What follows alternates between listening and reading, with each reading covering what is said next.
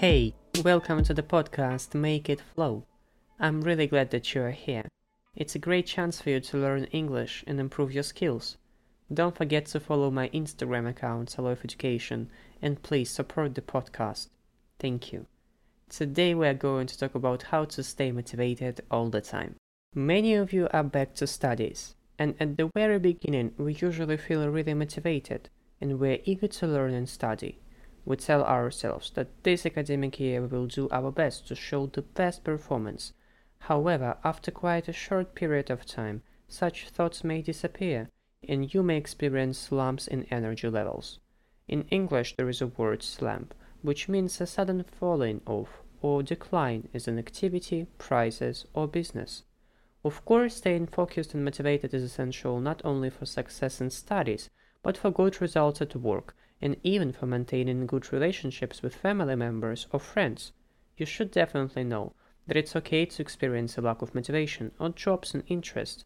Even the most motivated of us sometimes fall into this trap. There is an idiom in English to fall into the trap. If someone falls into the trap of doing something, they make a very common mistake, or one that is very easy to make. So, having a few tactics to restore your concentration and improve your drive will be really good for you. Let's talk about the most effective strategies that will help you to go back on track when you are losing motivation and focus. The easiest thing to do is to recall your purpose. Just try to remind yourself why you are studying or working. Consider why you chose your course and what kind of short-term and long-term goals you wanted to achieve. Write the reasons down on a piece of paper and pin them up on the wall or download a special app where you will always be able to have a look at them. Whether it's getting good marks, finishing the course, or becoming qualified for a chosen career pathway, your goals can drive you to persist in your academic work. We use the word to persist to say that we try to do or continue doing something in a determined way. It will be also really great to consider the type of motivation behind your goals.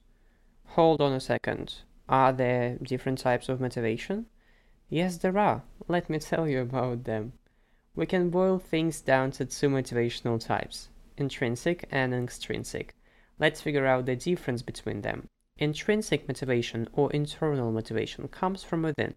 It refers to when you do something for its own sake because it aligns with your beliefs, interests, passions, or personal values.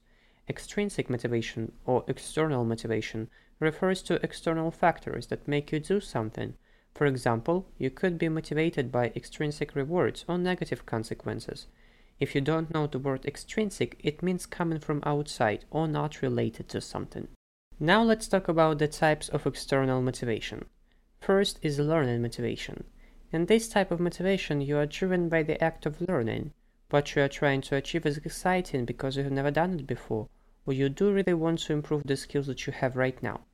In this case, the reward upon completing the task is less important than the task itself. Second is attitude motivation. If you have this type of motivation, then you like positivity and you enjoy spreading it. It's about making people feel good, so you seek out activities that allow you to do that. Third is achievement motivation. If you have this type of motivation, then you are not necessarily thinking about the reward at the end. You just care about crossing the finishing line. There is no greater satisfaction than the feeling of accomplishment. Fourth is creative motivation. You might find yourself motivated by creativity. If this type of motivation sounds good to you, you value freedom of expression and you are really happy when people let you spread your wings. It's another idiom in English. If you spread your wings, you start to do something new or more interesting things, and you also use your full potential. Fifth is psychological motivation. Here you are motivated by biological needs like food and water. These motivations exist because years of evolution have made people this way. External factors that motivate you are also important. Let's talk about the types of external motivation. First is incentive motivation. In this case, you are motivated by the result, not by the task itself. For instance, after finishing the project at work, you expect an increase in your salary. Second is fear motivation. Here you are motivated by the fear of an undesirable outcome. You don't really want to do the task, but you have to do it if you don't want to face negative consequences. Third is power motivation. There are people who want to take control over other people. It is not necessarily bad, as power can be used for altruistic goals. For example, a politician wants to win the elections, to bring new ideas to the society, and change the life of citizens for the better. Fourth is social motivation. This type of motivation describes your desire to be socially accepted in the society. Also, it seems to be pretty important what others think about you.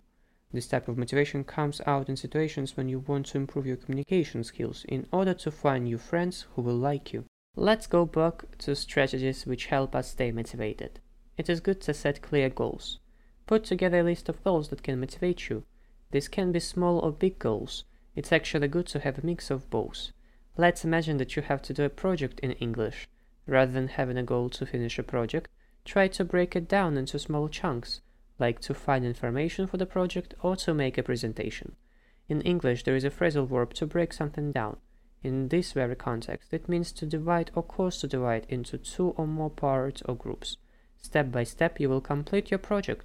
It may also be helpful to set up a vision board, so you have something to look to when you are lacking motivation. This method is also helpful for exam planning. Use it when you have important exams coming. I also want you to know that celebrating small achievements is important. Don't tell yourself that you don't deserve a reward. Don't save it only for big goals. Let me give you some ideas. If you finish writing an essay in English, then watch a movie after it, or schedule time with friends if you get an assignment done before the deadline. Setting up a study plan is another useful method. This can help you stay accountable and give you visual overview of your workload. Let's figure out the meaning of the word accountable. It is someone who is completely responsible for what they do, and this person must be able to give a satisfactory reason for it. You can tailor a plan that works for you. It's reasonable to break down your study load from big tasks into small daily or weekly goals. Experts have proven that short work sessions have a positive impact on your overall performance and productivity. Of course, a study plan is only useful if you stick to it, and this is why we need to avoid procrastination. It can harm your long-term goals and affect your overall well-being negatively, as your workload doesn't get smaller, as you won't be chipping away at it, and it will only accumulate, and then you find yourself feeling exhausted and stressed dealing with all of it. The phrasal verb to chip away at something means to gradually reduce something so that it becomes smaller or weaker. So how can we avoid procrastination? We need to limit our distractions. Put off your mobile phone, turn off the notifications, or install app blockers when it comes time to study, you will have more focus and be able to concentrate on the task at hand. Another crucial aspect is creating an encouraging study space.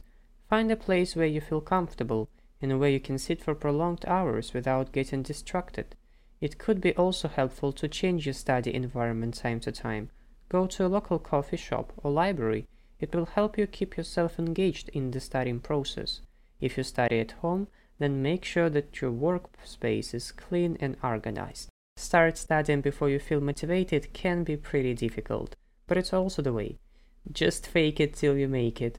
In this very case, having a fixed time when you start to study is great. You just need to stick to a schedule. Motivation can come a bit later, when you will be already involved into the process. You will get into the flow and find yourself wanting to spend more time on it. Some people also find effective to study while listening to music. Experts believe that classical music can drown out distractions, but if you don't like classical music, then you can find many different playlists on Spotify that will suit you. In English, we use the phrasal verb to drown out when we speak about sound, and it means to be loud enough to block the sound of something else. So, just make sure you don't turn on the music that will make you dance and sing, I bet that a such work session won't be really effective. A study buddy or study group can be helpful as you are working with people who have similar goals and interests. You can quiz each other, discuss course content together, correct each other's mistakes, and rally any members of the partnership or group who are feeling demotivated. In English, the verb to rally means to come together in order to provide support or make a shared effort. The hardest part is getting started, that's for sure. Try using any one of these techniques when you are lacking the motivation to study. You might even find a combination of these strategies helpful. Experiment and see what works best for you. Maybe even listening to this podcast will boost your motivation.